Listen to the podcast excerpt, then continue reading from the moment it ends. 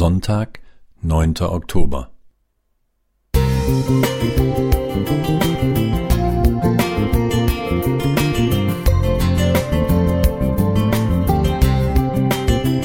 Ein kleiner Lichtblick für den Tag.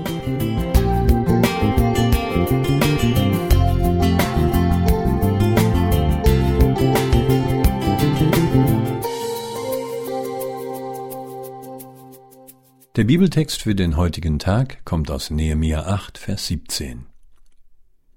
Und die ganze Gemeinde derer, die aus der Gefangenschaft wiedergekommen waren, machte Laubhütten und wohnte darin.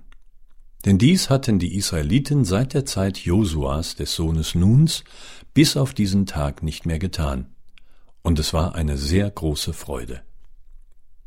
Heute Abend beginnt für unsere jüdischen Mitbürgerinnen und Mitbürger das Laubhüttenfest. Es ist das letzte Fest im Jahreszyklus der biblischen Feste. Es folgt fünf Tage nach dem großen Versöhnungstag und wird sieben Tage lang gefeiert. Zum ersten Mal wird es nach dem Auszug der Israeliten aus Ägypten erwähnt. 3. Mose 23, 42. Denn es sollte alle daran erinnern, wie Gott sie auf wundersame Weise in die Freiheit von der Sklaverei begleitet hat. Überall auf der Welt wo gläubige Juden das Fest feiern, wird es ein fröhliches und freudiges Zusammenkommen sein. Während meines Studiums hat uns genau in dieser Zeit unser Professor für das Alte Testament zu sich nach Hause eingeladen. In seinem weiträumigen Garten waren Sukkas aufgebaut, kleine mit Ästen, Stroh oder Laub bedeckte Hütten, die unter freiem Himmel standen. Hier haben wir zusammen gegessen und seinen Ausführungen über die Bedeutung des Festes zugehört.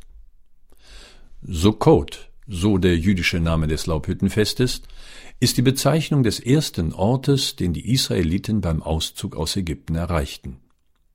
Sukkot steht für die wunderbare Errettung oder Erlösung aus der Knechtschaft, aus der Sklaverei. Sukkot feiern bedeutet Freiheit feiern.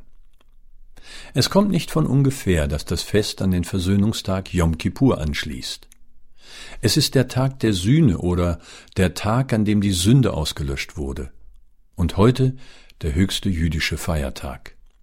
Kein Wunder also, dass das Laubhüttenfest ein fröhlicher Anlass ist. Es bedeutete ursprünglich die Vorfreude auf das gelobte Land. Im neutestamentlichen Sinne folgt auf die Befreiung aus der Knechtschaft von Sünde und Schuld die Freude auf das ewige Leben an der Seite des Befreiers Jesus Christus. So gesehen dürfen sich auch Christen auf das gelobte Land, die neue Erde freuen, weil Christus sie erlöst hat. Es ist eine Einladung an jeden, so wie es der Liederdichter Manfred Siebald ausdrückt. Gott lädt uns ein zu seinem Fest. Lasst uns gehen und es allen sagen, die wir auf dem Wege sehen.